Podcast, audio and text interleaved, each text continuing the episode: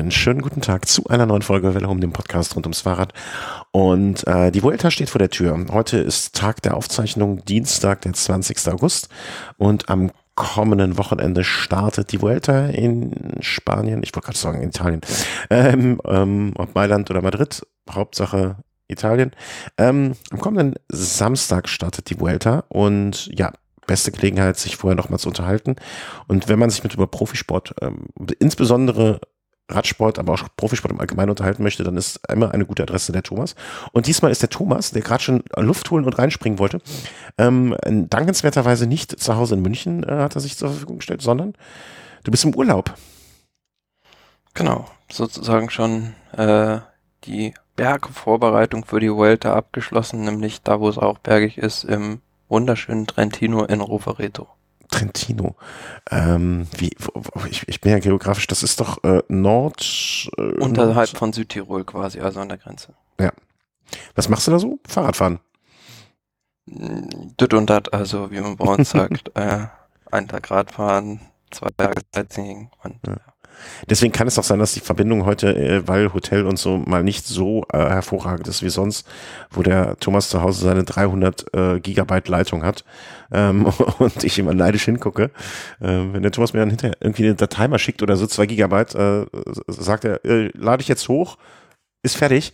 Und während ich da noch heulend und Zähne knirschend ähm, in den Naja, also Vuelta steht vor der Tür. Ähm, liege ich recht in der Annahme, dass das für uns beide auch so die in der Hierarchie der Grand Touren die am wenigsten wichtige ist.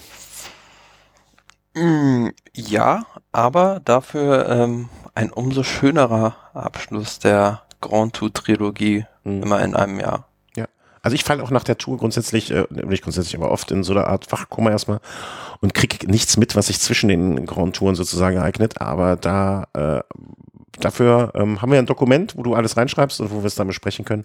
Und wo wir jetzt mal so im ähm, Tiefflug sozusagen durch die ähm, gehen. Genau, durch die Rennen vorangehen und äh, dann uns danach dem großen Thema Transfers nochmal kurz widmen um dann am ganz am Ende dann endlich die Vuelta zu besprechen. Ähm, eine Anmerkung hier am Rande noch, äh, die habe ich das noch gar nicht gesagt. Ähm, es gibt ja Hörer, die hören nur den Velo-Snack oder nur den Velo-Race, deswegen im vorgestrigen oder gestern veröffentlichten Velo-Snack habe ich es erwähnt. Hier mache ich es auch. Und zwar für dich jetzt auch überraschend, wir, äh, nur Gutes, äh, wir haben einfach mal eine Ausfahrt geplant. Und zwar haben wir uns gesagt, der äh, Herr Timmer und ich, wer mit uns mal eine Runde Fahrrad fahren möchte und äh, irgendwie auch so ein bisschen Saisonabschlussmäßig und äh, einfach aus Spaß und der Freude eine Runde fahren möchte, äh, haben wir ein Datum einfach mal ausgeguckt. Und zwar ist es der 29. September. Das heißt, dies betrifft natürlich auch die Velo Race-Hörer, die nur Velo Race-Hörer. Äh, am 29. September möchten wir ähm, eine Runde drehen. Und äh, wer das möchte, ist ein Sonntag. Wer da mitfahren möchte, der ist äh, ganz, ganz herzlich eingeladen. Äh, du natürlich auch, Thomas. Ich weiß, für dich wäre die Anreise etwas weit, aber keine Ahnung, vielleicht bist du ja gerade wieder mal auf der Durchreise von A nach B oder sonst irgendwas, ne? Also äh, natürlich, du bist so der Stärkste auf dem Rad, glaube ich, von uns. Ähm, unter das Motto ist ähm, Le Coffee Ride, The Perfect Day, was ein Café ist und, und eine Webseite.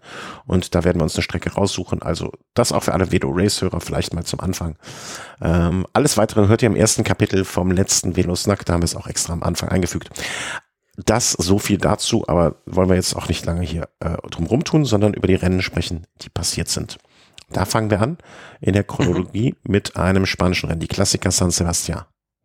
Ja, traditionell am Wochenende nach dem Ende der Tour de France die Klassiker San Sebastian, San Sebastian das erste klassische Eintagesrennen, das große, was auf dem Programm steht und ähm, ja, das ist so ein bisschen der Kampf der Fahrer, die von der Tour de France mit einer guten Form kommen, gegen die, die gerade wieder im Aufbau sind. Und ähm, ja, aber in diesem Jahr war es besonders bemerkenswerte Austragung, weil ein junger Mann seinen ersten großen Profisieg eingefahren hat, nämlich Remco Evenepoel mit 19 Jahren dort ähm, ja, also zwischendrin war er abgehängt, ist dann vorne rausgefahren und ähm, konnte sogar den ganz großen Favoriten widerstehen.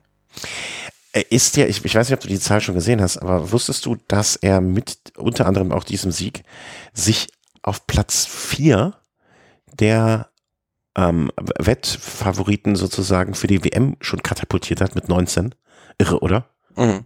Also ja, äh, absolut äh, kann, kann, kann man sich nur, da kann, kann man eigentlich, eigentlich muss man sagen, kann man nur Angst kriegen, äh, was, was da kommt, was da auf uns zukommt. Ne? Also so, so er und ein Bernal und und und Bernal, da sagt man ja schon, Bernal ist ja fast schon ein alter alter Haudegen dagegen, ne? Mhm. Ähm, was da so an Fahrern. Wobei man natürlich dann bin ich da gespannt bei diesen Leuten, die jetzt sehr jung, sehr gut sind, wie lange deren Karrieren letzten Endes äh, dauern. Kann ja gut sein, dass die dann mit 30 auch schon aufhören. Ja, ja, klar. Vielleicht hat er mit 30 die Schnauze voll. Also finde ich, äh, äh, ich bin immer ein großer Freund von, äh, von, von Sportlern, die im richtigen Moment sagen, nee, reicht. Also muss nicht mehr. Ähm, hab alles erreicht oder ähm, kommen wir auch zu einem anderen Zusammenhang ähm, in der Sendung vielleicht noch drauf. Ähm, es ist ja auch durchaus ein Sport, der in vielerlei Hinsicht äh, etwas abverlangt und äh, wenn man dann irgendwann sagt, so ich habe den Spaß jetzt hier irgendwie lang genug gemacht und ich habe alles erreicht, ich habe vielleicht auch ein Auskommen, äh, was äh, für mich ausreicht, äh, dann ja, höre ich auf. Ähm, interessant auch, er wird bei der Deutschland-Tour auch mit am Start stehen, ne? Also jetzt äh, äh, in circa zwei Wochen, anderthalb Wochen. Mhm. Ähm, bin ich mal auch gespannt, wie er da äh, sich präsentieren wird ähm, und dort auftreten. Ja, aber ihm scheint dieser ganze Druck nichts auszumachen, der in Belgien auf ihn gemacht wird. Nö, also er zieht das einfach locker durch und, äh, und ja. interessant jetzt auch noch bei der Klassiker San Sebastian, nicht nur Remco Evenepoel mit 19 Jahren, sondern Mark Hirschi mit 20 Jahren, Platz 3, auch ganz bemerkenswert. Mhm. Ja, war, war vielleicht auch, ne, die kamen jetzt jung äh, und äh, frisch im Saft stehend da äh, aus dem aus dem Quark sozusagen und äh, ja, alles, alles ist gut. Übrigens auch der äh, sozusagen der ähm, Junioren-Weltmeister vom letzten Jahr hat äh, da den U23-Weltmeister aus dem letzten Jahr in die Schranken gewiesen. Stimmt. Was du, also manche Sachen fallen mir auch wieder ein, wenn du es mir sagst, aber hätte ich sonst jetzt auch nicht so auf dem Schirm gehabt, ja. Ja, aber Klassiker San Sebastian, eigentlich kann man und muss man da auch nicht jetzt mehr drüber sagen, vor allen Dingen äh, vor dem Hintergrund, was wir hier alles so auf der Liste stehen haben und worüber wir sprechen möchten. Kommen wir als nächstes dann einfach schon einmal zu, na, wo haben wir es denn hier, zu der Polenrundfahrt. Ähm, die, ja, ähm, also sieben Tages, äh, sieben Tagesrennen, äh, wo sie stattfindet, braucht man, glaube ich, bei Polenrundfahrt jetzt nicht groß erwähnen. Na, sie fand aber auch mal eine Zeit lang im Trentino stand. Also von daher muss man das schon erwähnen. Ja, das ist, äh, aber deswegen bist du jetzt ja nicht, nicht im Trentino. ähm, äh, ja, also mehrere Etappen, mehrere Tagesetappen, insgesamt äh, zwei, zwei Zweier World Tour Status, also jetzt nicht ganz oben angesiedelt, aber natürlich für, ähm, für viele kleinere Teams auch mal eine Möglichkeit, so die Fahrer ähm, zu präsentieren. Und ja, es fing an, äh, erste Etappe direkt Sieg Pascal Ackermann. Ähm, flache Etappe, zweiter Tag, vielleicht sollten wir, ne, ich weiß nicht, wie schnell, sollen wir einfach so durch, durchmaschinen, Na, oder? Ne? Äh, zweiter Tag, dann auch wieder Ackermann mit dem dritten Platz, dann Mitchelton Scott, äh, Luca, Ma wie spricht man das? Matchgay? Match Magic. Magic. Ähm, auch wieder eine flache Etappe. Also das sind jetzt auch keine, äh, ich sag mal ganz vorsichtig, ohne das Böse zu meinen, keine Etappen und Rundfahrten, wo man viel zu sagen hat. Ackermann direkt die dritte Etappe auch noch geholt, äh, war also und äh, ähm, an diesem, bis zu diesem Zeitpunkt so ein bisschen der dominierende Fahrer auch. Ja, und dann kam Etappe Nummer vier. Ja, ja die dritte Beziehungsweise Etappe. in der dritten ist es passiert und in Etappe vier wurde dann äh, egalisiert so rum. Bei der dritten Etappe, ja, hat man sich schon noch so ein bisschen über das äh, Sportliche gefragt. Okay, ähm, haben eigentlich alle damit gerechnet, dass Pascal diese noch gewinnen wird, weil er hat den Sprint ja eigentlich nicht gewonnen. Ähm, ja, aber er hat es dann durch die Disqualifikation doch noch bekommen. Aber zu dem Zeitpunkt wusste man natürlich noch nicht, äh, was mit Björk Lambrecht geschehen war. Mhm. Ähm, schlimmer Sturz. Also ich, ich glaube, das kann man, also äh, war für mich jetzt, also ich, ich muss gestehen, der Name war mir bekannt, aber ich hatte jetzt nicht irgendwie, äh, wie soll man das sagen, so Beziehung zu dem Fahrer oder war jetzt einer, dem ich äh, schon diverse Rennen gefolgt wäre oder so etwas. Das muss man einfach mal ganz ehrlich sagen. Das war so ein Fahrer für mich wie, wie viele andere. Ja, also ich im Nachhinein, ne, wenn man ich glaube, er war ein sehr beliebter Fahrer, ne, wenn man gesehen hat, hier ein Greipel auch bei, da mit den Sarg getragen und so. ist einfach, aber für mich ist es einfach eine Tragödie, wenn ein 22-jähriger Mensch aus dem Leben gerissen wird, egal. Ähm, e ja, egal warum. Ja, konnte ja im Prinzip keiner was dafür. Es war ein blöder Rennunfall einfach. Also ich glaube, so wie ich es richtig verstanden hatte, ist er gegen irgendwie ein Betonrohr geprallt und ähm, ja, kam danach einfach jegliche Hilfe zu spät. Also wenn du halt blöd irgendwo fällst oder gegen irgendwas gegen äh, ja, kann das ganz schnell vorbei sein. Ja. Also das sollten wir uns, äh, das ist auch etwas, was wir uns vielleicht immer mal wieder so vor Augen führen sollten. Weil äh, im Prinzip, das ist jetzt, ne, wie du schon sagst, ne, das war einfach so hart und so dumm und so blöd es klingt. Pech. Ne? Also Zweiter der Tour de Avenir äh, 2017, das, was wir auch immer als die Nachwuchstour bezeichnet haben, also wirklich ja, ein hoffnungsvolles Talent, ne? muss man so, muss man so einfach sagen. Hat er da auch, glaube ich, jetzt bei der beim Kriterium du Dauphiné im Juni noch das die Nachwuchswertung gewonnen. Hm. Das kann man nicht anders sagen als einfach Pech und ähm, da kann man auch nur sagen, ja, den ganzen Angehörigen und äh, alle, die mochten, ähm, ja, als Beileid bringt, was wir jetzt hier sagen, das ist eh keine Sau. Ähm, aber sollte uns immer wieder vor Augen führen, ne? also ich, ich Klar, genau das gleiche gilt ja auch für jeden generell, der, der sich irgendwo aufs Fahrrad schmeckt. Genau. Also wie oft ich hier in Köln von irgendwelchen äh, oder an den weißen Fahrrädern ähm, vorbeifahre, wo dann auch äh, Radfahrer zu Tode gekommen sind. Das ist halt so. Ne? Also das ist halt so, klingt auch so deprimierend und so, so, so nach dem Motto, ja, nimmt man alles hin und Gleichgültigkeit ist es nicht. Aber ähm, es passiert, das Leben ist mit Risiken behaftet und äh, wir Rennradsportler gehen da vielleicht nochmal ein Risiko ein bisschen mehr ein. Ähm, traurig ist das Einzige, was man da so sozusagen kann. Und ähm, ich fand auch, dass so alles in der Berichterstattung und ähm, die gesamte Polenrundfahrt natürlich danach unter diesem äh, unter diesem Eindruck zu leiden ist das falsche Wort, aber zu, das, das hing alles wie so ein Schleier darüber. Und völlig zu Recht und auch, ähm, ja. Ja, klar, also die folgende Etappe, Etappe Nummer vier, die wurde dann ja auch nur neutralisiert, mhm. kurz ausgetragen und äh, da gab es dann auch keinen Sieger dementsprechend. Mhm. Und ja, die restlichen Etappen dieser Polen-Rundfahrt, ähm, Etappe 5, äh, ein Bergauf-Sprint, also da ging es auf so einem Circuit, so einem Rundkurs zum Schluss, zum Schluss richtig ordentlich bergauf und da hätte man gedacht, so Pascal Ackermann beispielsweise wäre da wieder so ein Kandidat, aber für den war das zu schwierig. Also der wollte zwar sprinten, konnte aber nicht, weil es zu schwer war und das hat Luca Mescek dann seinen zweiten Etappensieg da eingefahren. Mhm. Und ja, die beiden letzten Tage waren so ein bisschen schwieriger, anspruchsvoller. Ich glaube, das geht, das geht, die fahren da immer in der Hohen Tatra, ähm, wo es da in die Berge geht. Und der erste bergige Tag, ja, gewonnen von Jonas Wingegaard aus einem Dänen aus dem Team Jumbo Visma, mhm. der ja, sozusagen seinen ersten großen Sieg dort einfahren konnte in äh, Kobielisko. Und ja, Sivakov, da hätte man jetzt gedacht, das ist derjenige, der in der Pole Position ist, um die Rundfahrt zu gewinnen dann. Ja. Äh, das äh, hat er sich dann da erarbeitet und ist dann auf der letzten Etappe, hat man sie noch nicht mehr genommen, das Gesamtklassement.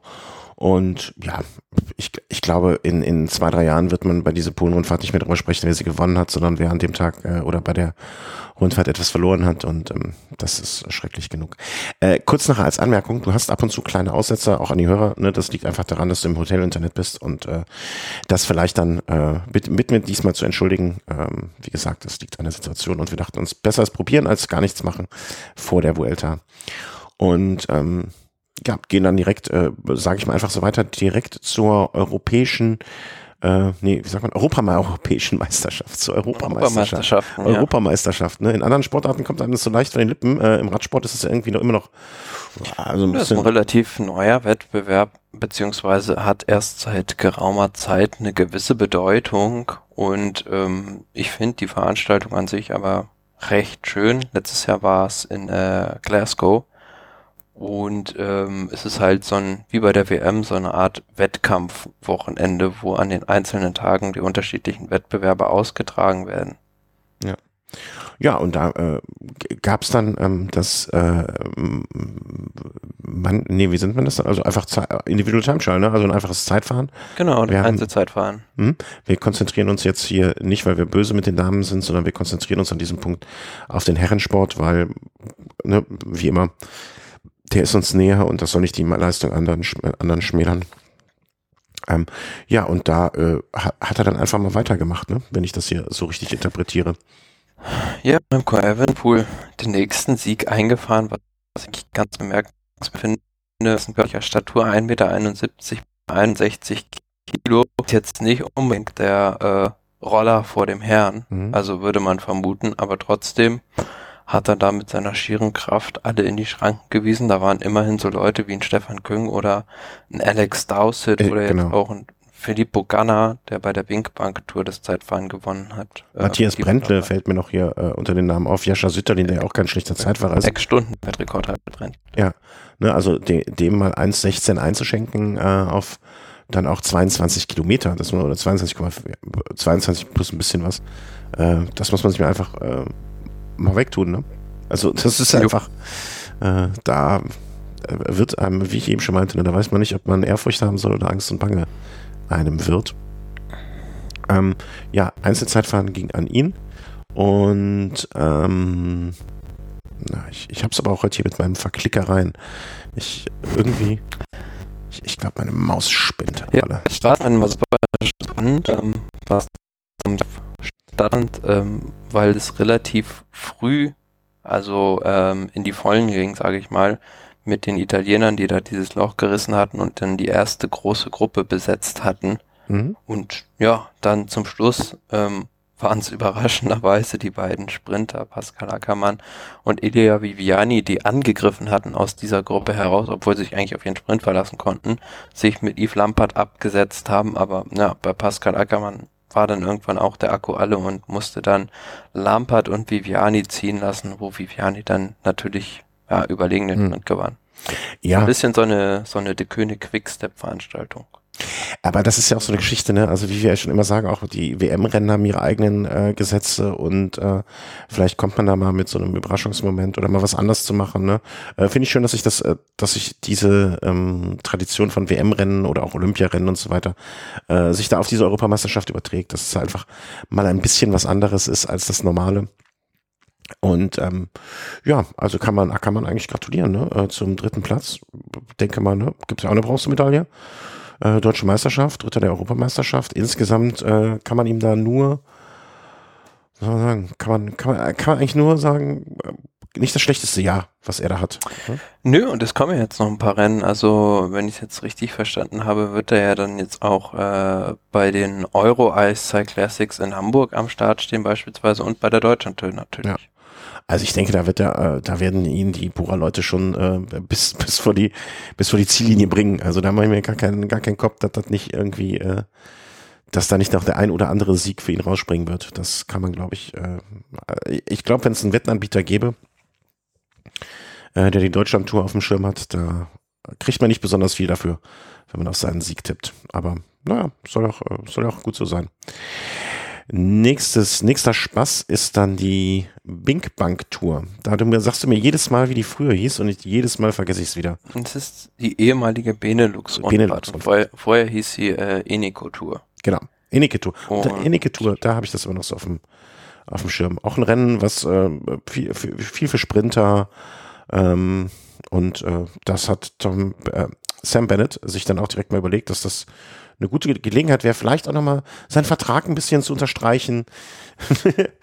Ob das gelungen Ja, ist? sind wir gleich beim nächsten Bora Hans Grohe Sprinter. Die haben Genau. davon einen gewissen Überschuss, soll man so sagen. Äh, gleich drei Top-Sprinter im Team zu haben, ist ein Luxusproblem, aber so wie ich verstanden habe, äh, wird Sam Bennett ja die Mannschaft tendenziell eher verlassen im nächsten Jahr. So habe ich es auch äh, interpretiert, was man dann Aussagen aus der Richtung gehört hat. Ja, schade. in Richtung der König Quickstep. Was natürlich wiederum für Patrick Lefebvre ein sehr günstiger Fang wäre. Also dem muss er nicht so viel Geld wie Viviani bezahlen, der die Mannschaft verlässt. Und ähm, ja, hat dafür eigentlich im Prinzip die gleiche Qualität, wenn nicht sogar bessere Qualität eingekauft. Hm. Bin ich nicht sicher, ob man sich bessere Qualität eingekauft hat, aber auf jeden Fall ähm, ein Fahrer, den man, den ich finde, so eher, ähm, wie soll man das jetzt beschreiben, ohne Herrn Viviani auf die Füße zu treten.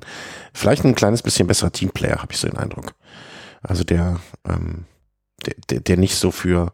Apropos fällt mir gerade ein, hat man noch mal irgendetwas von, äh, sag mal hier, Tour de France rausgegangen, Zeitfahren? Mm. Du weißt, was ich meine, ne? Rowan Dennis. Rowan, Rowan Dennis gehört? Nee, ne? Nee. Also aus dieser Geschichte, diese Geschichte ist so komplett im Sande verlaufen, oder? Fällt mir jetzt bei Teamplayer und so weiter ein. Komisch, oder? Also normalerweise ja. ist ja immer irgendeiner, irgendeiner plaudert ja immer irgendwas aus. Aber pff, nix. Ja, ja, muss man sehen, was da jetzt noch passiert. Also bislang habe ich da auch keine, keine Neuigkeiten ja. in Erfahrung bringen können. Und er steht aber auch, ich gucke jetzt nochmal, Upcoming Participations, äh, ist da nichts mehr. Keine, keine, keine Rennen, an denen er teilnimmt. Das ist, äh, ähm, naja, bin ich mal gespannt. Ja, aber dafür Sam Bennett ähm, ja, Entschuldigung. hat sein Versprechen eingelöst bekommen, dass er dann jetzt die Vuelta fahren darf. Also man hat Ackermann zur Tour geschickt, äh, zum Giro, Peter Sagan zur Tour de France und äh, Sam Bennett zur Spanien-Rundfahrt. Ja, und ich denke mal, mit der Form, die er bei der Bing Bang äh, Tour gezeigt hat, also die ersten drei Etappen äh, für sich entschieden, ähm, da kann, kann er durchaus äh, ja, da auf den einen oder anderen Sieg hoffen. Würden wir gleich auch nochmal zukommen, wenn wir uns mal ein bisschen die Sprinter angucken, die da unterwegs sind. Äh, aber ersten drei Etappen, Flachetappen gingen an äh, Sam Bennett. Dann ähm, müssen wir mal gucken. Dann war Etappe Nummer vier, war auch ne, wie fast alle, glaube ich, immer bei der Bing Bang. Flaches Terrain hatte Tim Wellens. War ein bisschen anspruchsvoller. Also da hat man schon gesehen bei den Leuten, die da, die da vorne waren. Das sind schon äh, Klassikerfeste Leute. Mhm. Äh, ging am Tim Wellens und der dann auch mit dem Abstand, mit dem er zwischen, also mit sich und der Gruppe, mit der er weg war, hat er dann natürlich auch das äh, gelbe Trikot übernommen. Äh, Etappe Nummer 5, das war dann die Etappe von Riems nach Ven, Ven, pff, Venray? Venray. Van, Venray. Ähm, ja, sieht, äh, wie, ich, wenn ich das mir so war was für die kann. Sprinter, ja. Hm? War was für die Sprinter. Ja, genau, ne? Da äh, Sam Bennett, wie es äh, in unserem Dokument steht, einge, äh, eingebaut, deswegen diesmal nicht an seinen Sieg. Etappe Nummer 6, Einzelzeitfahren, war jetzt bei so einem, äh, bei so einer Veranstaltung, wo jetzt nicht unbedingt die allerstärksten Zeitfahrer mit dabei sind. Ne? Ähm, ja. ja, da gab es eine kuriose Szene, also im Finale bei den besten Fahrern kam äh, recht starker Wind auf und auf dieser ne, Startplattform, auf dieser Startrampe sind da waren so mh, mm, mit Kabelbindern festgemachte Balustraden, so Werbeplakate. Mhm. Die sind dann, wären weggeflogen und dann musste ein Ordner die ganze Zeit diese riesigen Plakate festhalten. ja, ich dachte immer, Kabelbinder taugen für alles, aber offensichtlich dann äh, dafür nicht. Alles. Nee. Äh, Einzelzeitfahren ging an Filippo Ganna äh, vor Eduardo Affini und Jos van Emden. Äh, war dann an diesem, zu diesem Zeitpunkt war Tim Wellens immer noch führender mit acht Sekunden. Und äh, letzter Tag war dann nochmal eine, ja, ja, was war das? Eine Klassiker-Etappe schon fast, ne? Also ein bisschen mhm. hügelig am Ende. Wahrscheinlich sieht es auch ein bisschen aus wie ja, an der Mauer von Gerardsbergen. Ja, wollte ich gerade sagen, ne? Also typisch, ich habe mir jetzt das Bild hier mal hochgemacht. Hat sich dann am Ende äh, entschieden. Und verdammt, jetzt habe ich mich wieder verklickt. Ich habe es auch heute hier.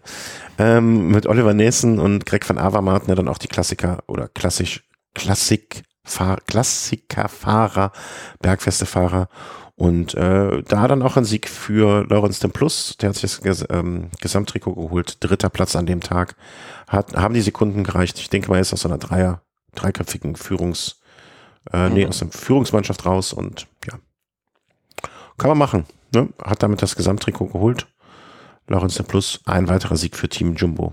Auch, die, die, die sammeln ja so komische Siege irgendwie, finde ich, ne? Also so, wie soll man das beschreiben?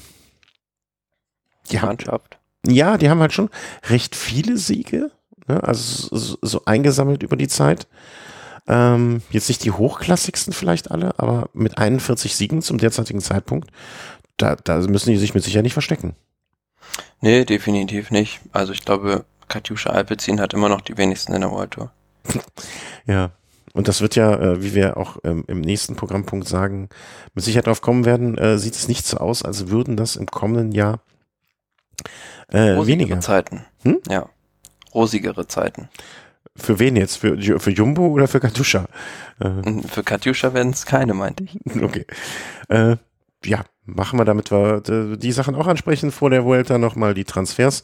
Also seit dem 1. August sind da ja äh, die, die Tore offen sozusagen. Und äh, ich, ich, ich, ich weiß nicht, also alpha, alphabetisch kriegen wir es nicht hin, äh, in der Reihenfolge der Veröffentlichung kriegen wir es nicht hin. Ich habe es jetzt versucht, mal in unserem Dokument ein bisschen teammäßig. Ah ja, das verstehe ich jetzt. Und zwar nicht, äh, wo es wo es herkommt, sondern wo es hingeht, sozusagen. Welches ah. Team verstärkt sich wie? Und ähm, ja, fangen wir mal gleich an mit der größten Transfermeldung, die ist, glaube ich, gestern oder heute ist das bekannt geworden. Gestern. Dass ich habe es gestern mitgekriegt. Dass ich meine, was vor dir mitkriege, ist auch, äh, warte hier, ich, ich muss mal kurz den roten Edding rausholen, damit ich mir das mal merke. Ja, hier im Urlaub ist es nicht so einfach. Ja, Italien, das, das ist Radsportprovinz, stimmt. Die Gazette erscheint immer erst morgens. Ach so. ähm, äh, kannst du, also äh, blöd gefragt, liest du, also könntest, also ist dein Italienisch gut genug, ähm, um die ja, zu lesen? Radsportsachen zu lesen, klar. Ja, du würdest, du würdest auch irgendwie eine peruanische Zeit, äh, Peru, okay, Peru ist von Spanien. Ähm, russische Radsportzeitung würdest du wahrscheinlich lesen. Ähm, das glaube ich ja nicht. Hm. Ja, ja, aber Tom Dumoulin, da gab es scheinbar, ähm, so wie ich es verstanden habe, jetzt im niederländischen Arbeitsrecht äh, gibt es so eine Klausel oder so einen Paragraphen, der ermöglicht, dass man innerhalb eines Monats kündigen kann, sozusagen. Und damit war dann auch sein Kontakt bei Jumbo Visma, äh, bei Sunweb äh, nichtig und er hat sich jetzt dem Team Jumbo Visma angeschlossen. War ja jetzt, also so, richtig überraschend war das ja jetzt nicht. Also Jumbo Visma hatte man ja so zwischen den Zeilen schon immer mal irgendwo gehört und hat sich gedacht, hm, das in die Richtung können. Dass Dumoulin jetzt nicht, dass er nicht sein bestes Jahr bei Sunweb hatte, ähm, ist jetzt auch nichts, was den Hörern unserer Sendung hier neu ist. Ähm, so richtig Gründe, also Geld wird es nicht sein. Ich glaube. Ja, ich denke mal, er.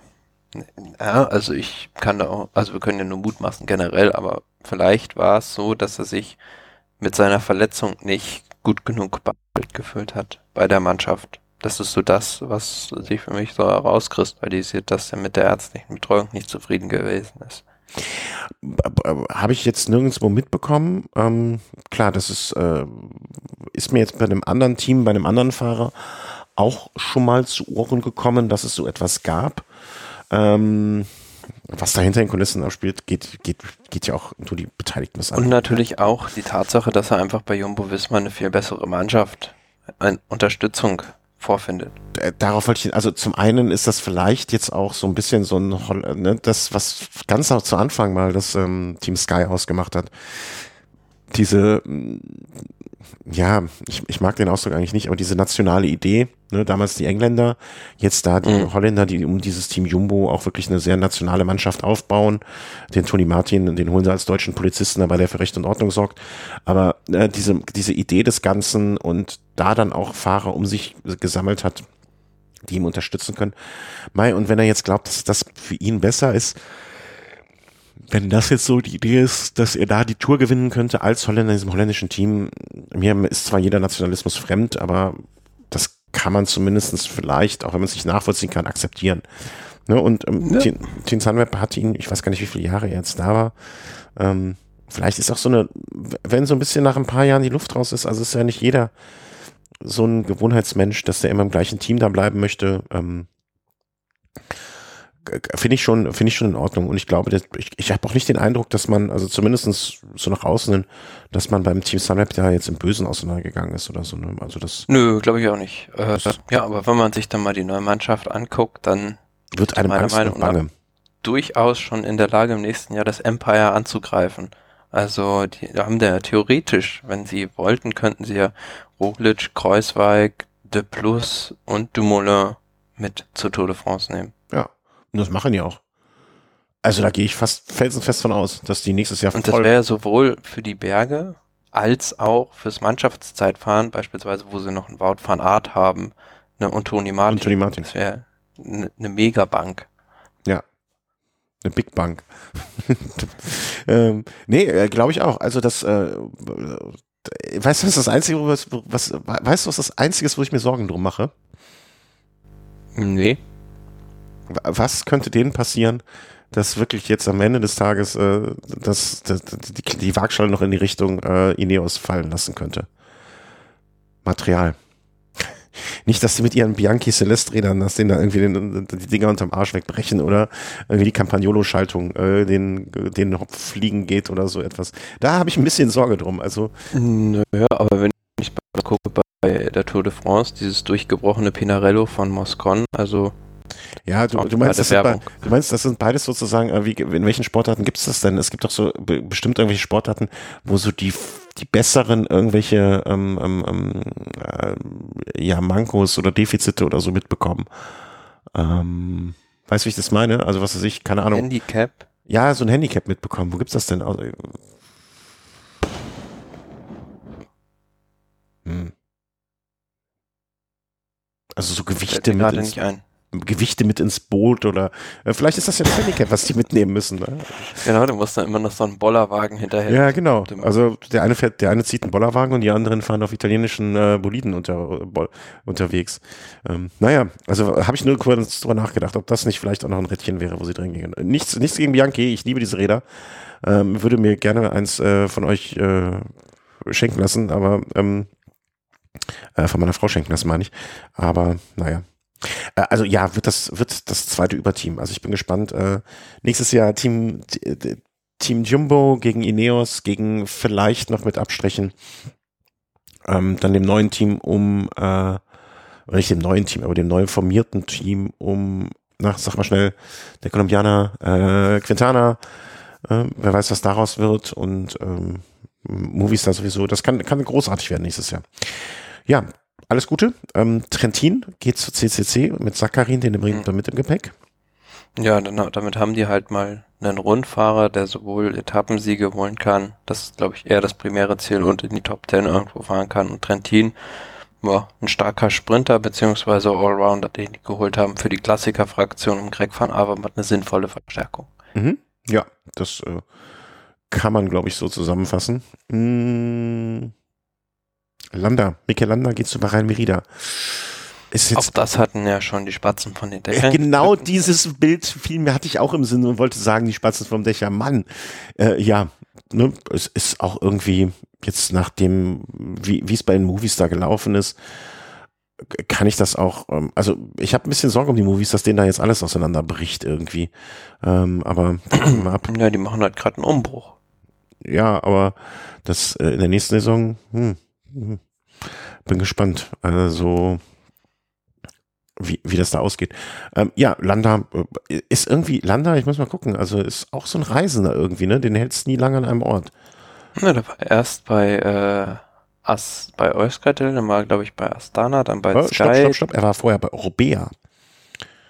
Ah ja, auch noch, ja. Ja, Orbea, Euskartel, Astana, Sky, Movie, Bahrain. Äh, dafür, dass er jetzt äh, erst im elften Jahr äh, unterwegs ist als Profisportler, ist das schon einiges. Und er hat ja auch noch, der kann ja noch acht, acht, neun gute Jahre haben, ne? Klar.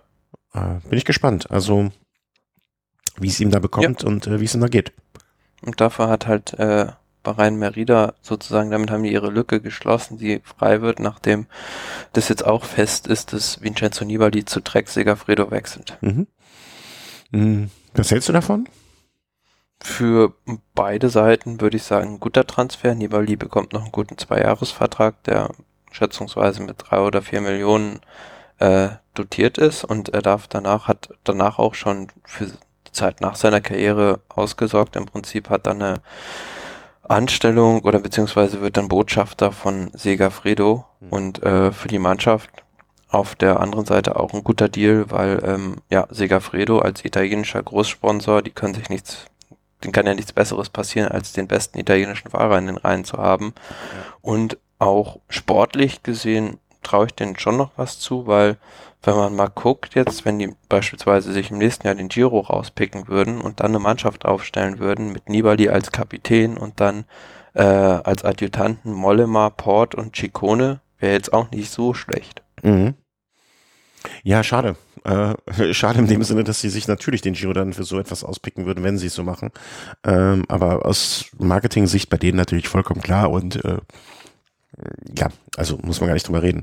Hätte, hätte dieses Team gerne so ähm, gesehen. Ich kann mir aber auch vielleicht vorstellen, dass ich so mache, dass sie Port als englischsprachigen Fahrer und für Track und so weiter und so fort dann zum äh, vielleicht mit einem etwas dezimierteren Team oder weniger Unterstützung ähm, zur Tour schicken. Mit der, mit der Option Nibali, wenn er beim Giro äh, es nicht gerissen hat oder warum auch immer wieder irgendwas passiert oder so, dann da äh, mit dabei ist. Kann ich mir gut vorstellen. Ja. ja. Kein Widerspruch ist Zustimmung. Äh, Mass geht zu Movistar.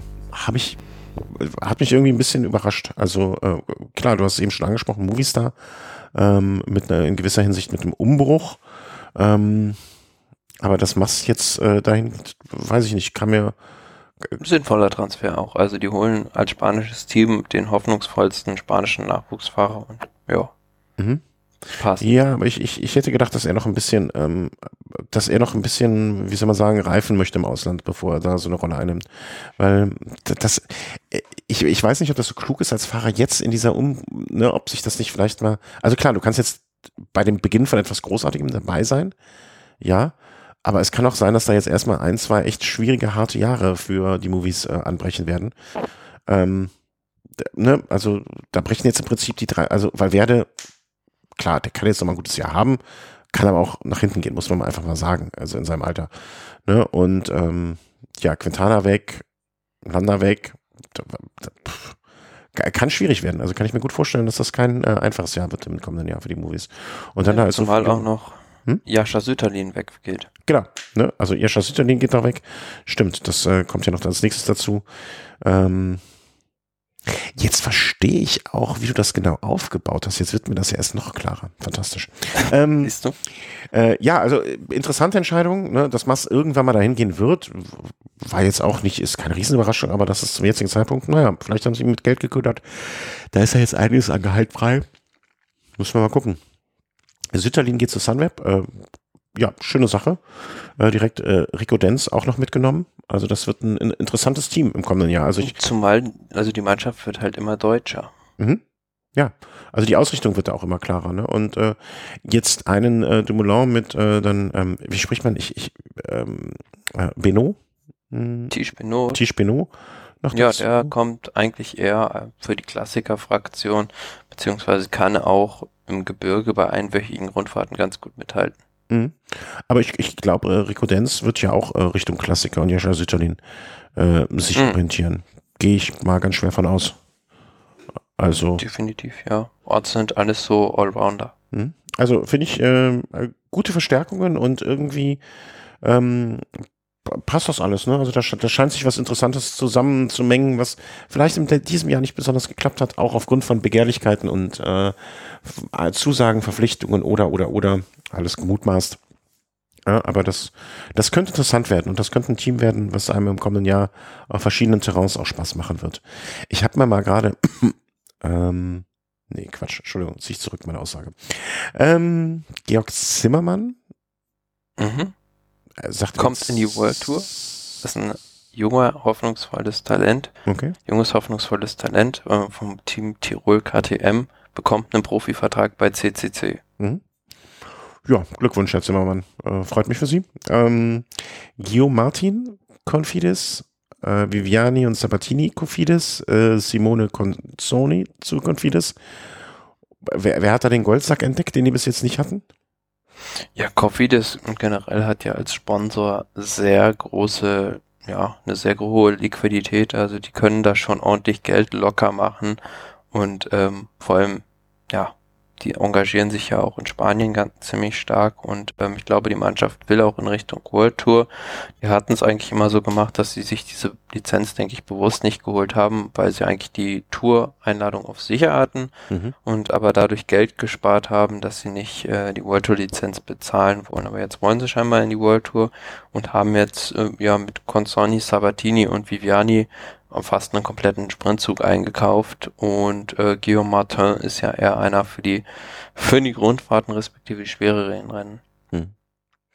Ja, kann man gespannt sein, was sich da auftun wird mit dem roten Trikot mit der Sonne drauf. Äh, Daniel Martin, Israel Cycling Academy, das muss ich sagen, hat mich ein bisschen überrascht.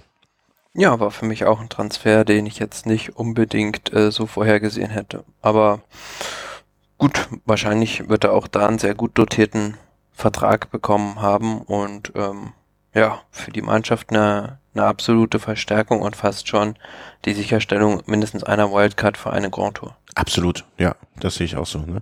Also kann man echt gespannt sein. Und dieses Team ist ja auch für das kommende Jahr irgendwie noch nicht so richtig komplett. Ne? Also was ich hier so sehe, so äh, an, an Teamfahrern, mit den zwei, vier, fünf Leuten können die äh, eins, zwei, drei, vier, fünf, sechs. Da werden die noch nicht so viel reißen können, um es mal vorsichtig zu sagen. So, apropos nicht reißen können, ich glaube, da ist der die Leitung zum Thomas abgerissen. Ähm, ich höre ihn nicht mehr. Hallo? Ja. Ja, jetzt bist du wieder da. Ähm, ja. Da wird äh, mit den sechs Leutchen werden die noch nicht so viel reißen können im kommenden Jahr. Nee, da ist die Kaderplanung mit Sicherheit noch nicht abgeschlossen. Sind wir mal gespannt, was da noch kommt. Incoming Transfers. Hier ist auch noch so eine Seite. Ja, also der Martin immer ein Fahrer der Wundertüte, finde ich. Ne? Also habe ich oft schon gedacht, mein Gott, jetzt könnte man der, der, der, der ähm, Knoten platzen bei ihm. Dann wieder irgendwie so unter ferner Liefen, völlig unauffällig. Äh, bin ich gespannt, ob dieser Wechsel ihm gut tun wird. Ist ja auch so ein Fahrer, ne? Garmin, jahrelang bei Garmin gefahren und den verschiedenen Nachfolgeteams. Quickstep mal ein Jahr oder zwei, Emirate jetzt. Auch ein Reisender in Sachen Radsport. Ähm, jetzt musst du mir Formulo, ist klar.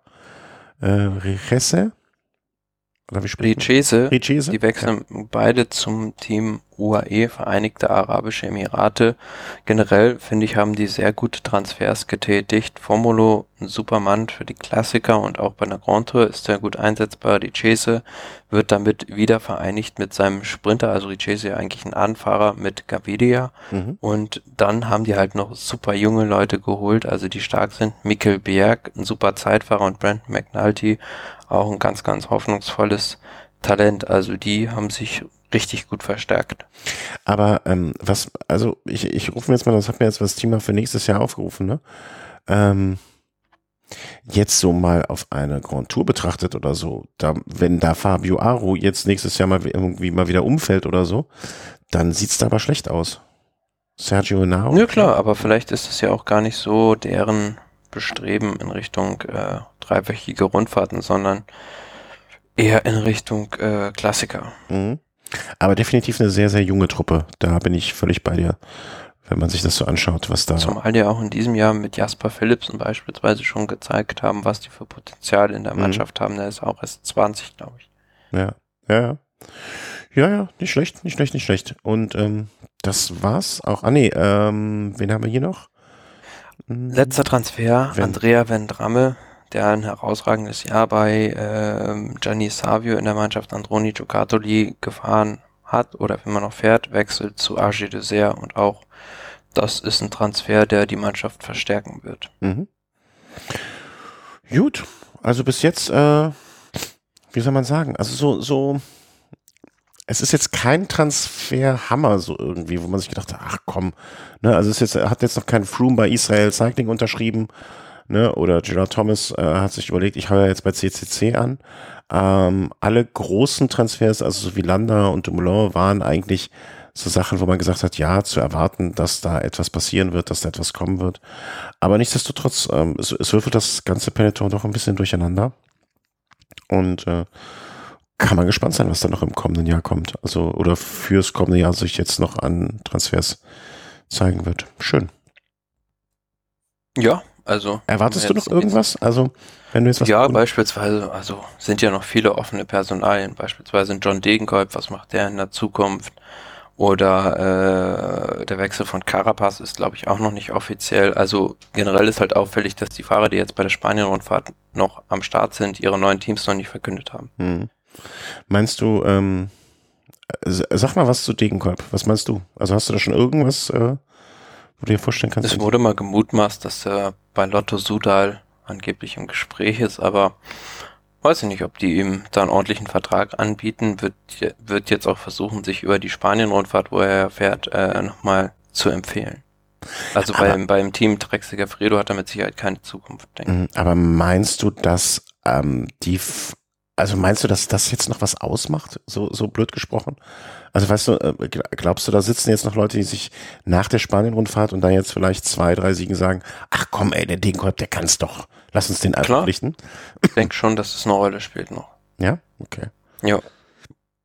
Also für mich, für mich ist immer Profisport hat äh, und Mannschaften, Mannschaften haben auch was mit Planung zu tun und so weiter. Und sich jetzt noch kurzfristig da irgendwie ähm, so, so, so ein Fahrrad zu leisten, das klingt für mich dann so oder ist so ungeplant oder so. Mhm. Wie soll man das sagen? So, so spontan ist jetzt auch das falsche Wort, ne? Aber so, ja, so hemdsärmlich ist, glaube ich, das Richtige. Ne? Und das kommt mir dann immer komisch vor. Naja. Ähm, haben es jetzt schon erwähnt, haben es jetzt schon angesprochen. Äh, wie hast du es mal immer so schön gesagt? Ähm, lass uns mal den Elefanten im Raum besprechen. Die Vuelta 2019 steht Sollen wir an. noch die sonstigen Meldungen vorher vielleicht Ach, habe hab ich da was übersehen? Huh? Ja. Huh? Huh? Was? Ja, ach so, da unten, Sonstiges. Ja, Entschuldigung, äh, zurück. Sonstiges kommt jetzt. Ähm, ja, das, was wohl alle mitbekommen haben, ne, äh, Felice Gimondi, ähm, verstorben. Punkt. Ja, im Alter von äh, 76 Jahren beim Schwimmen vor Sizilien hat er einen, scheinbar eine Herzattacke oder einen Herzinfarkt gehabt. Ich mochte noch nie Wasser. Ja, er kommt aber ursprünglich aus Bergamo und ja, ganz klar einer der größten, größten Radrennfahrer aller Zeiten, alle drei Grand Tours gewonnen, Mhm. unzählige Klassiker und war, ja, und das, obwohl er in der Zeit von Eddie Merckx fuhr. Also, wenn der nicht gewesen wäre, wer hätte der noch viel mehr gewonnen und im Prinzip, was so Grand Tours, also die Komplettheit von Grand Tours und Klassikern angeht, haben nur Ino und Merckx ein kompletteres Palmares als Felice Gimondi und was viele über ihn halt auch sagen, dass er einfach nur nicht nur als als Rennfahrer ein ganz großer war, sondern auch als Mensch sehr geschätzt war. Eine ganz lustige Geschichte vielleicht noch dazu, wie er zum Radfahren kam. Seine Mutter war äh, Postbotin und ähm, ja, die ist halt immer mit dem Fahrrad die Post ausgefahren und so kam auch Felice Gimondi zum Radfahren die ist, glaube ich, erst von ein paar Jahren äh, mit irgendwie 102 verstorben. ah, gute Gene. Und ich meine, ähm, so blöd es klingt, aber Radfahrer, also ich würde behaupten, ohne das jetzt zu wissen genau oder, oder ohne es mit Zahlen untermauern zu können, ich glaube nicht, dass Radfahrer jetzt unter ähm, Fahrer mit äh, oder Sportler mit der höchsten Lebenserwartung sind im Vergleich zu anderen. Das ist ja doch ein Sport, wo man ordentlich Raubbau mit seinem Körper betreibt. Selbst wenn man es nicht, äh, wie damals ja auch zu der Zeit, das muss man ehrlich sagen, ne, oft genug nachgeholfen wurde. Ähm, Interessant ist ja auch bei ihm, dass er damals, als er ähm, die Tour de France gewann, 1965, äh, nur zufällig in die Mannschaft kam damals und ähm, im Alter von 23 Jahren dann ja als Überraschungssieger ähnlich wie Bernal in diesem Jahr die Tour gewann. Was ich, ähm, ich, ich, ich schaue mir auch gerade äh, so ein bisschen durch äh, sein, sein Lebenslauf hier, äh, schaue ich mal so durch, ne?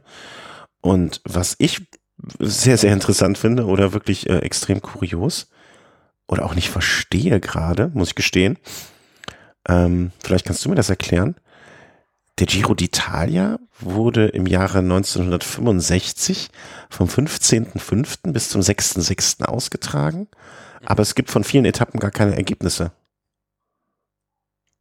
Du meinst ja in der Liste von Ja. die, fe- die fehlen wahrscheinlich einfach bei Ja. Pro Cycling Stats. Ja, und ne, also wenn, man das nämlich Glauben schenken, dem Glauben schenken würde, hätte er der auch wirklich nicht viele Rennen pro Jahr gefahren, ne? Also irgendwie, äh, äh, also im Jahr 35 Renntage. Nee, da fehlt natürlich einiges. Ja, da fehlen Früher waren, waren Ja. ja. die Rennkalender noch viel, äh, ja, viel äh, umfangreicher. Also sehr, sehr kurios. Ne? Also Giro d'Italia fehlen hier wirklich äh, auch teilweise 1977 noch, wo man sagt, okay, da habe ich schon gelebt. Ne? Da sind von, äh, sind irgendwie eins, zwei, drei, vier, fünf, sechs Etappen überhaupt nur das Ergebnis bekannt.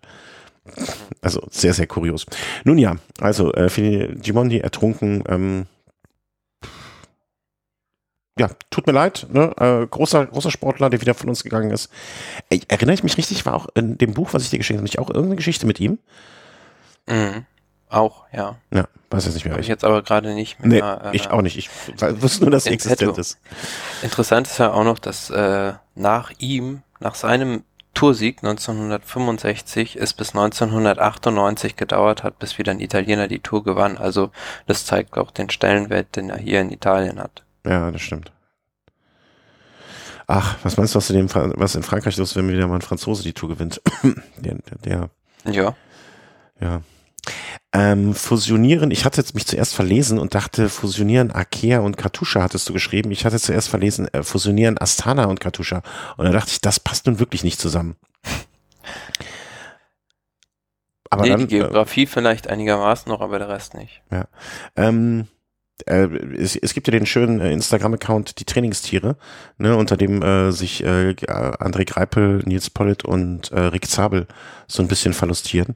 Ähm, die wären dann vereint, wie man so schön dann auch gesagt hat. Ähm, Mhm. Interessant. Ist vielleicht die einzige Rettungsmaßnahme, wie man André Greipel dann noch äh, behalten kann, oder? Mm, Ja, klar, aber ich habe jetzt, glaube ich, gehört, dass er noch ein Jahr weitermachen will. Von daher wird er eh bei der Mannschaft bleiben. Okay. Was, was hältst du von dem Gerücht? Also hältst du das denkbar? Für denkbar? Definitiv, ja. Für die Mannschaft. Also die haben jetzt mit Zakarin eigentlich ihr Aushängeschild verloren, haben zwar noch Nils Pullet irgendwie, aber ja, die wären vielleicht ganz gut mit dem, mit diesem Zusammenschluss aufgehoben. Ja, denke ich auch. Und irgendwie so ein bisschen ordnendes, ordnendes Element bei Katusha äh, reinzukriegen, das äh, wäre wahrscheinlich nicht schlecht. Und es sollen auch Vorverträge, sehe ich hier, mit Nasser Buhani, na, das wäre ja was, ähm, da vorliegen. Das wird, äh, das wird, das wird spannend. Also ich glaube, dass da können, da könnte es noch äh, Zündstoff äh, geben. Und als sonstige Meldung auch noch, was wir hier noch haben, dass äh, das, das WM-Rennen ist gefährdet. Äh, Habe ich das so genug zugespitzt? Nein, also zumindest eine Streckenpassage. Also ähm, da würde es mit Sicherheit auch irgendwie einen Plan B, eine Alternativstrecke geben. Aber wenn man sich das mal anguckt, diese Steinbrücke, eine dieser Steinbrücken, über, das, äh, über die das WM-Rennen in wenigen Wochen in Yorkshire führen soll, die ist halt komplett eingerissen. Und das sieht auch aus, als wäre da, äh, wären damals äh, schon die, äh, die Hunnen gegen die, äh, ähm, nee, wie hießen die, weiß ich nicht mehr, äh, als wäre Sir Sheriff von Nottingham äh, und Sir Loxley äh, darüber marschiert. Ähm, so alt sieht die aus. Also da, ich, ich möchte da auch nicht mit dem Peloton irgendwie mit hohem Tempo am besten von der gegenüberliegenden Seite runterkommend äh, da durchfahren. Also da hätte ich wenig Lust zu, glaube ich, als Fahrer. Da würde ich mich entweder hinten ans Feld dranhängen oder ganz vorne schnell wegfahren, aber mh, das, äh, das wäre schwierig. Ja, sind wir gespannt, ob die das jetzt noch repariert bekommen oder Ausweichstrecke vorstellen. Obwohl, andererseits kann das ja nicht, äh, kann das ja nicht so schwer sein. Ähm, Hm, das, ich weiß nicht, wie schnell man eine Brücke reparieren kann. ja, aber früher da einfach. früher hat man ja einfach so provisorische Panzerbrücken gebaut. Aber da kannst du mit dem Fahrrad nicht rüberfahren. ich hätte es jetzt nicht Panzerbrücke genannt, aber eine provisorische Brücke. Äh, ja, das muss ja irgendwie möglich sein. Also zur Not so ein paar Tonmatten, weißt du? die So, so, so, ähm, Ich kann mich an einen Film aus meiner, der in meiner Kindheit ganz oft lief. Ich glaube, der hieß Die Brücke von Arnheim erinnern, wo die auch so eine provisorische Brücke einfach über den Fluss gebaut haben. äh, ja, kann ich mich auch daran erinnern. Aber es ist ein Kriegsfilm, ne? Und ich stehe ja gar nicht aufs Kriegsfilme. Also kann ich, äh, Ich auch nicht, aber musste mir ständig anschauen. Die musstest du ständig anschauen, das klingt wirklich schlimm. In der Schule. Nee, also äh, kann ich mich, äh, also ich, ich kann mich nicht daran erinnern, dass ich den äh, äh, schon mal gesehen habe. Also ich kenne den Namen und ne, die Brücke von Anheim äh, sagt mir auch was, aber ähm, nee, also nicht gesehen. Ja, aber äh, bevor wir jetzt in, in, in das Cineastische äh, ab, komplett abdriften, ähm, sprechen wir doch lieber jetzt über den Elefanten im Raum, die Vuelta. Und wie wir selber uns darauf freuen, ich glaube, wir machen das äh, vielleicht ein bisschen kürzer, aber trotzdem so wie in den letzten Malen auch, dass wir vielleicht so mal äh, die interessantesten Etappen hervorheben, dann die ersten paar Etappen ähm, mit dem Fokus darauf, dann wann wir auch wieder die nächste Runde aufnehmen und äh, dann vielleicht so ein bisschen über die Favoriten sprechen. Wäre mein Vorschlag Mhm. äh, für die Herangehensweise. Und ja, anfangen, also die erste Etappe, äh, besprechen wir doch einfach mal so die ersten paar Tage, ähm, bis wir dann äh, die nächste Sendung aufnehmen. Erster Einstieg äh, von Salinas de Torrevieja nach Torrevieja. Äh, ein Torrevieja. Torrevieja. okay. Äh, ein Mannschaftszeitfahren. Sehr, sehr, sehr, sehr schön. Ich mag Mannschaftszeitfahren zum Anfang. Kann mir sagen, was man will. Ich mag sie. Ja, es ist eigentlich wie immer bei der Spanien-Rundfahrt in den letzten Jahren, glaube ich, hatten wir fast, in den letzten Jahr hatten wir, glaube ich, einen Prolog, aber ansonsten ganz oft ein Einzelzeitfahren und was mir so hängen geblieben ist, ist halt dieses in Malaga. Mannschaft, Mannschaftszeitfahren in, im Wasser Marbella oder in Malaga, wo die halt über so einen Steg gefahren sind. Ja. Ich mag es einfach. ich weiß, es ist, ne, es gibt so ein paar Sachen. Also, ich glaube, du kannst es so akzeptieren. Der Chris mag es gar nicht so sehr, weil es ja auch na, ein bisschen verfälscht, die ganze Sache vielleicht. Aber ich glaube, bei diesem 13 Kilometer Ding, wenn da jetzt keiner stürzt oder sonst irgendetwas passiert. 18, äh, ja. Was? 18 Kilometer. 18? Ich, äh, da korrigiere ich Sie bitte. Auf der Seite der Vuelta steht Stage 1 13,4 Kilometer. Ja, es ist komisch, weil die Angaben hier abweichen. Also äh, bei Pro Cycling steht im Profil 13 Kilometer, aber obendrin 18. Ah, okay, okay, okay. Wir haben unterschiedliche Quellenlage. Wir werden es äh, am nächsten Samstag wissen. Ich mag es, ich bleib dabei. Ähm, vielleicht zur Einordnung mal, wo sich dieses Nest befindet. Wir befinden uns an der Küste und zwar, ich sag mal so nach zwei Dritteln der Küste. Ähm, natürlich der. In der Nähe von Alicante. A Alicante? Ich hätte jetzt einfach gesagt von Murcia rechts rüber. Ja, muss ja Alicante, da die Ecke. Aber Alicante? Wo ist denn Alicante? Ich habe jetzt mir extra hier die Karte aufgerufen. Wo? Valencia, Murcia, Malaga. Wo ist denn Alicante? Habe ich es am Auge? Ich sehe Alicante nicht. Die haben sogar einen Flughafen. Ja, ja. Ich, ich, bin, ich bin ja jetzt nicht komplett. Ach, Alicante da oben, ja klar. Da ist ja Alicante. Ähm, ja, also äh, wir befinden uns da an der Küste und äh, ich freue mich drauf. Wird eine schöne Veranstaltung. Da braucht man nicht die ganze Zeit hingucken. Äh, wie, weißt du, wann es Samstag losgeht? Wie viel Uhr? Wieder recht spät, denke ich mal. Also ich Ja, glaube ah, hier ist ja 18 auch Uhr oder so. 15.30 die Karawane zieht los. Ähm, und 19.10 Uhr bis 20.30 das klingt doch gut. Da kann man sich mal ein bisschen, also dauert jetzt auch nicht so lange, ne? Die fangen an. Äh, von, von sieben bis halb neun, die anderthalb Stunden kann man sich mal gönnen. Und dann geht es am darauffolgenden Sonntag direkt weiter von Benidorm nach Kalpe. Mhm. Und also ich, ich sag mal so, die Spanier machen da also ganz, ganz kuriose Etappe oder ganz komische Etappe, finde ich. Ähm, die machen da irgendwie, also vielleicht ist es das auch immer, was mich so ein bisschen äh, die Vuelta äh, schätzen, schätzen. Ist nicht so Fisch, nicht Fleisch. Also ist Nee. keine Etappe für fürs Mittelgebirge, aber auch keine reine Sprintetappe. Ja, und ähm, vor allen Dingen, die die geht direkt, also weißt du, äh, Grand Tour, zweiter Tag. Und wir starten einfach jetzt mal direkt mit einem irgendwie mehr oder minder 37 Kilometer Anstieg, weil wir es können. Kategorie 2. Der aber nur 3,6 Prozent im Schnitt steil ist. Ja, ja, das, das finde ich auch ein bisschen komisch. Also äh, mich verwirren ein bisschen diese Höhenangaben ähm, bei der Vuelta, weil diese Berge sehen manchmal ganz anders aus, als sie dann wirklich sind. Also man muss da wirklich das Höhenprofil sich immer genau angucken. Mhm. Aber ich denke trotzdem am Ende wird da vielleicht der ein oder andere Sprinter abgehängt, aber die werden sich das, denke ich, nicht entgehen lassen. Hm, Meinst du? Ich hätte jetzt gesagt, das wird, alle sind noch heiß. Ähm, ähm, ich, ich glaube, es gibt einen Ausreißer. Ja. Wenn du das sagst. Also ich, ich setze eher auf einen Sprint einer größeren Gruppe oder auf ja halt eine Sprintankunft. Äh, warten wir mal ab. Also, ihr, äh, we agree to disagree und das ist ja schon mal gut, äh, dass wir direkt hier mal am Anfang die Zeichen setzen.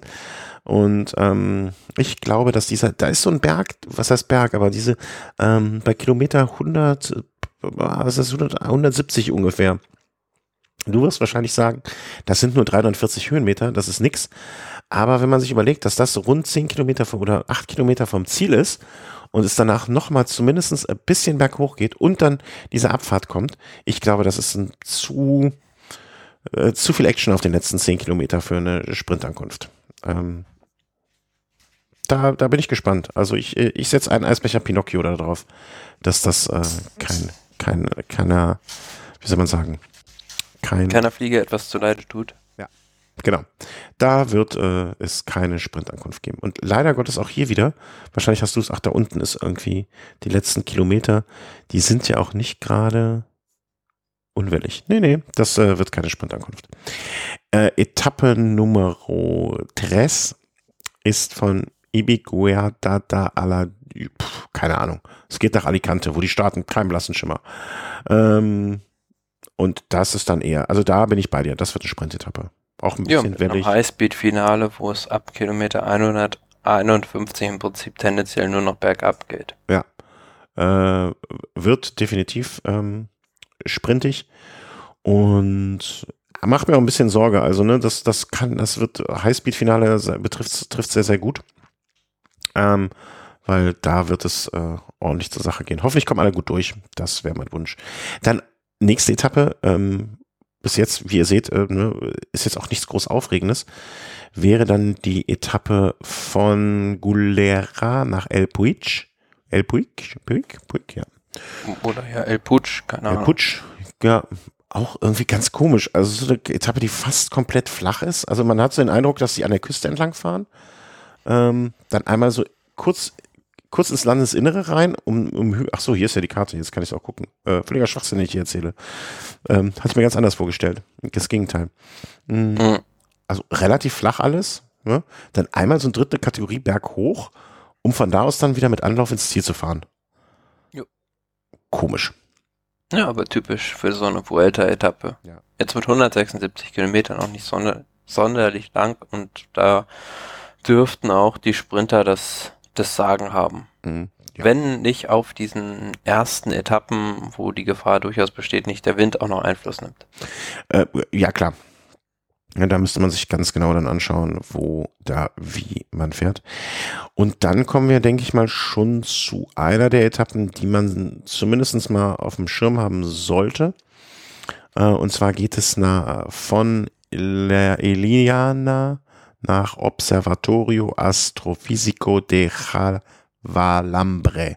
Und wenn ich höre Observatorio, dann weiß man schon, dass so ein Observatorium ähm, meistens irgendwo steht, wo man gut in den Himmel gucken kann äh, oder weit gucken kann. Und das ist meistens oben auf dem Berg und das ist diesmal in circa 1950 Meter Höhe. Von, äh, ja, vom quasi Meereshöhe geht's da hoch eigentlich ähm, immer mal wieder so ein bisschen wellig die ganze Zeit und am Ende dann auf den letzten, ja gut, wie viele Kilometer sind es? 10? 11,7 Kilometer 11? mit 7,5 Prozent im ja, Schnitt. Wollte ich gerade sagen. Ähm, der letzte Anstieg und das wird so der erste Tag sein, wo man sagen kann, okay, ich glaube nicht, dass hier die Vuelta entschieden wird, aber da wird schon mal ein Fingerzeig gegeben, oder?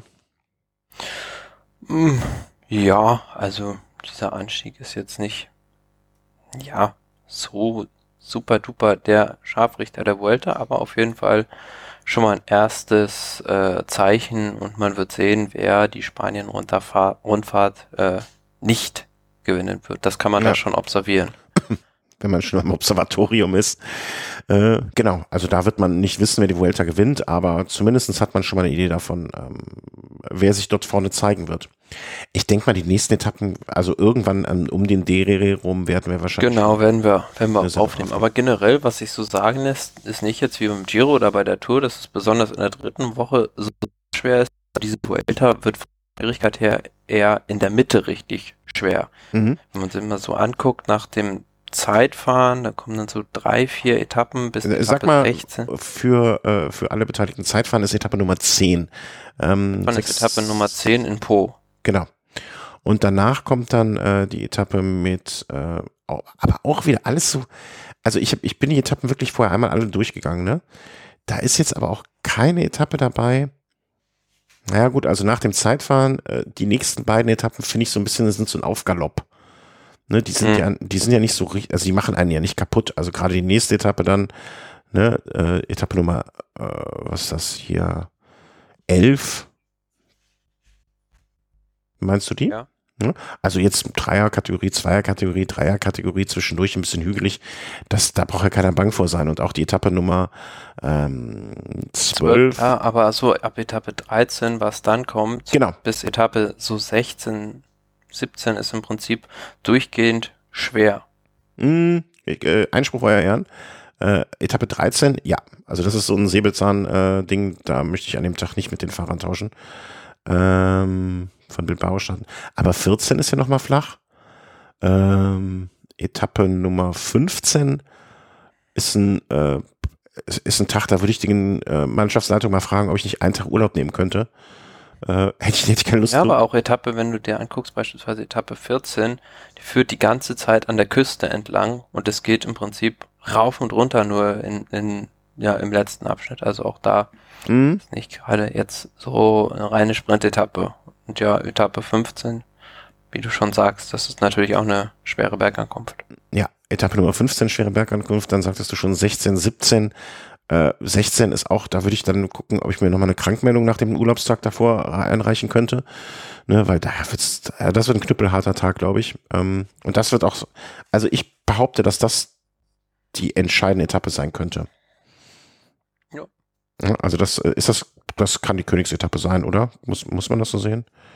Ja, im Prinzip auch, aber guck dir mal beispielsweise Etappe 9 an, äh, von Andorra nach Cortals den Camp.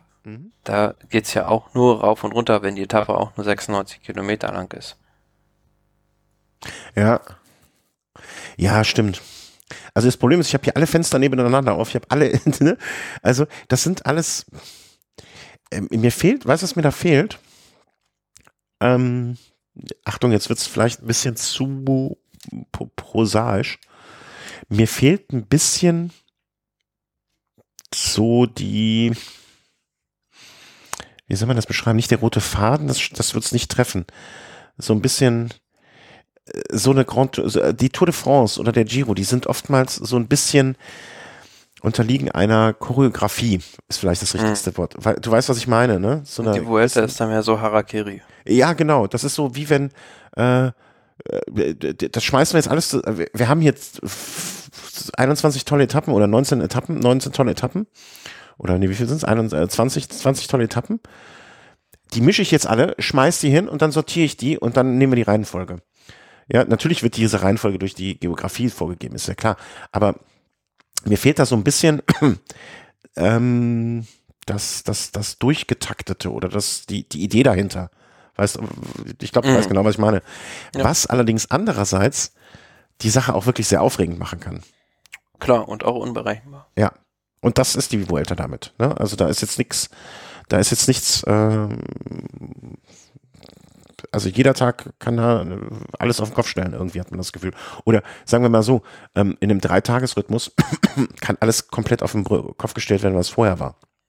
Ja, du hast halt äh, da mittendrin mal so ganz viele Tage schwer aufeinander, was du beim, also in dieser Reihenfolge theoretisch bei Tour und Giro eigentlich nicht so hast, dass du wirklich drei, vier richtig schwere Tage am Stück hast. Ja, oder du hast es zumindest dann so am Ende, ne, dass du weißt, okay, ich, ich ne, es, es läuft jetzt auf den Höhepunkt, ne? Das ist wie so ein Musikstück irgendwie, ne, wo du, wo du, wo so irgendwie, wo so Peaks gesetzt werden und am Ende dann der Höhepunkt. Und das ist bei der Vuelta finde ich nicht so. Also da- da- das, das ist aber nie, das, das soll es jetzt nicht schlecht machen, aber das macht es für mich halt ähm, ein bisschen unübersichtlich sozusagen. Ne? Bei der Tour weißt du, okay, äh, bald ist Wochenende, Donnerstag, Freitag, Samstag geht's wieder rund und ähm, das wird auch so. Äh, Man hat auch nicht den Eindruck, dass man irgendwie da auf Wochenende oder irgendwie sowas Rücksicht genommen hat, ne? Äh, Wegen Fernsehzeiten oder so. Also äh, weiß jetzt nicht, ob ich dazu zu wenig mir die Wochentage angeguckt habe, aber das ist äh, wirkt auf mich auch so ein bisschen einfach hingeworfen. Ne? Das machen wir jetzt und äh, gut so.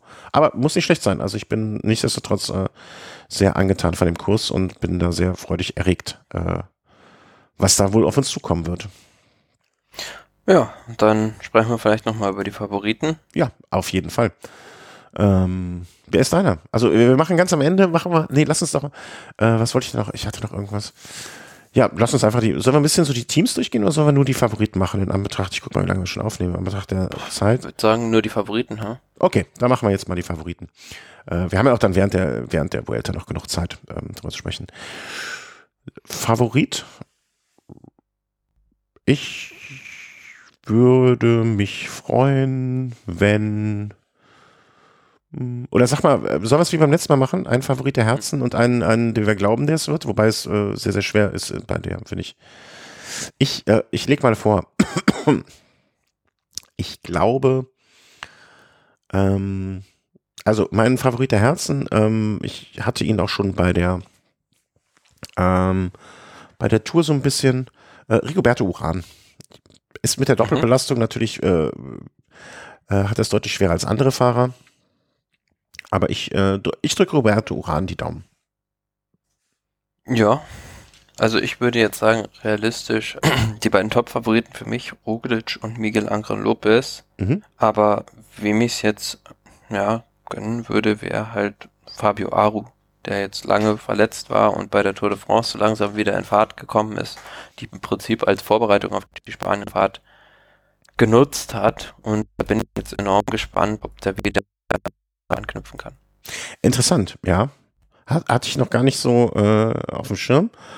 Aber könnte ich, äh, also. Aber hat natürlich auf jeden Fall eine sehr starke Mannschaft, wobei man da auch so ein bisschen sehen muss, wie schlägt sich jetzt ein Tadej Pogacar, der halt eines der größten Rundfahrten-Talente ist. Ja, ist glaube ich jetzt bei seiner ersten Grand Tour. Mhm. Also, äh, ne, also du sagst, okay, äh, Roglic Lopez, äh, wir, wir müssen uns natürlich auf einen, einen äh, einlassen. Wen nimmst du? Mm, sage ich Lopez. Dann sage ich Roglic. Alleine nur, dass wir zwei unterschiedliche haben und dass wir hinterher einer sagen kann, ich hatte recht. Äh, ich, also ich bin Team, äh, Team Uran äh, mit äh, Realismus Roglic und du bist Team Aru mit Realistisch Lopez. Okay, bin ich gespannt. Was äh, mu muss man mal kurz erwähnen, finde ich, ähm, was die Spanien-Rundfahrt ist und sie beide dabei sind, Quintana und Valverde. Was wird das mit dem Team Movistar geben dabei? Ich habe irgendwie so ein bisschen, ich will nicht sagen die Hoffnung, aber ich würde mich nicht wundern, wenn das irgendwie eine ganz große Soap Opera da bei denen wird, mit viel Getratsche und viel Geschreie und äh, ähm, ganz großes Drama. Also normalerweise würde ja, würdest du sagen, also bei einer Spanien-Rundfahrt kann vielleicht ein Valverde auch aufs Klassement fahren mhm. und dementsprechend werden die beide Optionen möglichst lange versuchen oft zu halten, beziehungsweise sie haben ja halt auch Carapaz dabei, den Giro-Sieger. Und das ist eher, denke ich, die Doppelspitze mit Carapaz und Quintana für die Gesamtwertung und Valverde, ja, ja, vielleicht auch möglichst lange Gesamtwertung, aber eher Etappenjagd. Hast du, also ich meine, einen Quintana nicht mitzunehmen ist auch sträflich, wenn er in Form ist. Aber als Mannschaftsleitung von den Movies, hättest du Bock, den mitzunehmen? Habe ich mich gefragt. Ja klar, wenn ich so einen starken Fahrer habe, dann ja, aber der, der, der geht jetzt weg. Der hat beim, beim Giro, äh, bei der Tour, finde ich zumindestens jetzt mal außer, abgesehen von ein, vielleicht zwei starken Tagen, nichts gebracht. Ich spitze ein bisschen zu, zugegebenermaßen.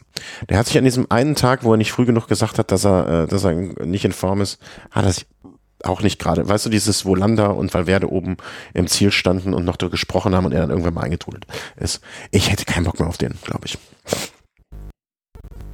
Ja, also wie gesagt, ich, ich äh, also ist ja auch teamintern, wie, wie gut der drauf ist und dann hm.